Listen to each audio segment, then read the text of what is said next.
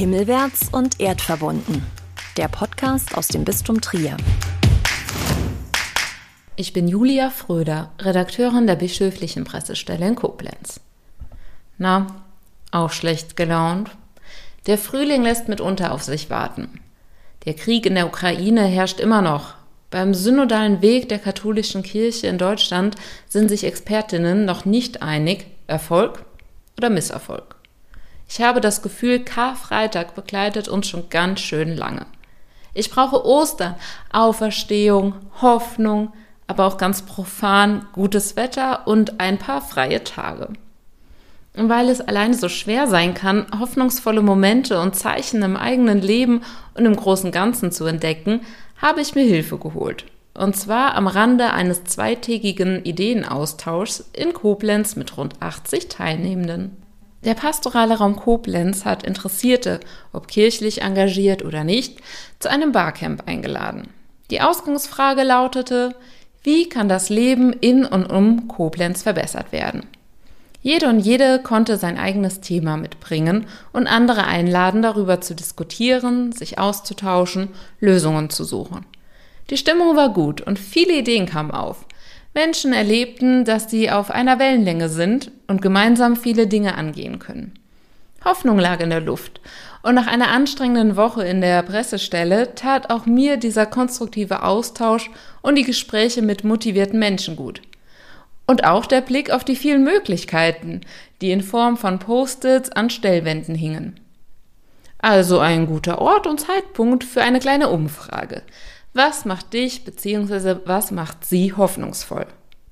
Gleich hören Sie die vielfältigen Antworten und vielleicht ist ja auch für Sie die ein oder andere Anregung dabei, die Welt ein bisschen positiver zu sehen. Jeder kann sich das rauspicken, was ihm oder ihr gefällt. Oder vielleicht fallen Ihnen noch ganz andere Dinge ein? Los geht's!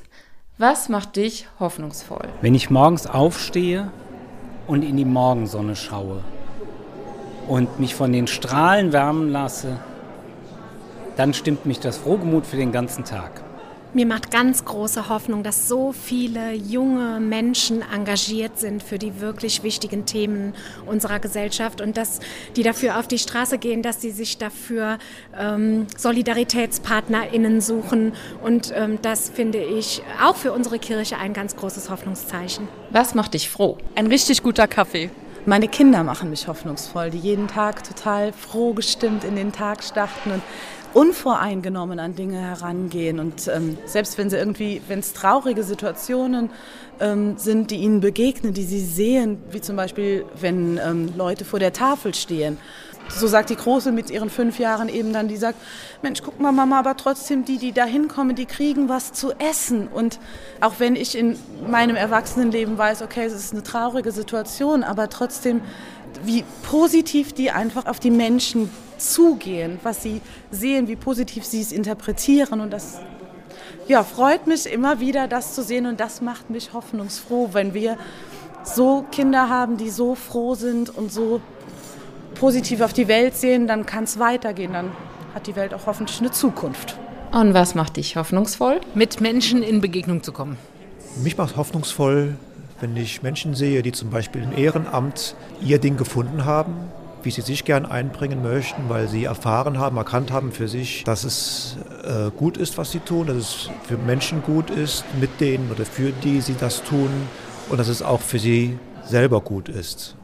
Und das ist in ganz vielen Bereichen der Fall, zum Beispiel, wo ich das manchmal mitkriege im Bereich von Sterben, Tod und Trauer, wo es darum geht, auch das, was nicht gut ist, das trotzdem da zu sein, das mit ähm, auszuhalten, es äh, mitzutragen wo dadurch ein Stück Freiheit auch geschenkt wird durch dieses Teilen von dem Schweren.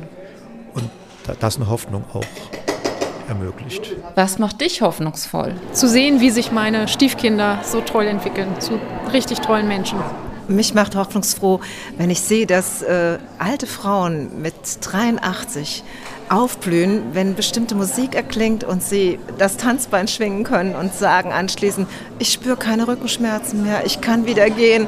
Das ist für mich Hoffnung pur. Mich stimmt mein Glaube hoffnungsvoll, dass ich mein Leben mit meinen zwei Söhnen auch ohne meinen Mann bewerkstelligt bekomme und dass ich mit 40 meine Ausbildung zur Hebamme fertig machen kann. Was bringt dich gut durch diese Zeit? Ja, gutes Wetter. Und was ist es bei dir? Gemeinsam lachen und verbunden sein. Mich macht hoffnungsvoll, dass es immer auch das Positive gibt, wo viel Schatten, da viel Licht. Und äh, es gibt immer auch noch das andere. Also wenn ich etwas Negatives habe, dann weiß ich, es gibt auch noch das andere und da kann man sich dann auch darauf fokussieren und das andere in den Blick nehmen, was hoffnungsvoll macht. Und ein letztes Mal die Frage, was macht dir Hoffnung? Dass es immer wieder gelingt, mit meinen Kindern, mit meiner Frau, mit unseren Freunden gemeinsam zu lachen und Spaß zu haben. Ich hoffe, am Ende dieses Podcasts sind Sie ein bisschen besser gelaunt, hoffnungsvoller und zuversichtlicher. Immerhin ist Ostern. Himmelwärts und erdverbunden. Überall, wo es Podcasts gibt.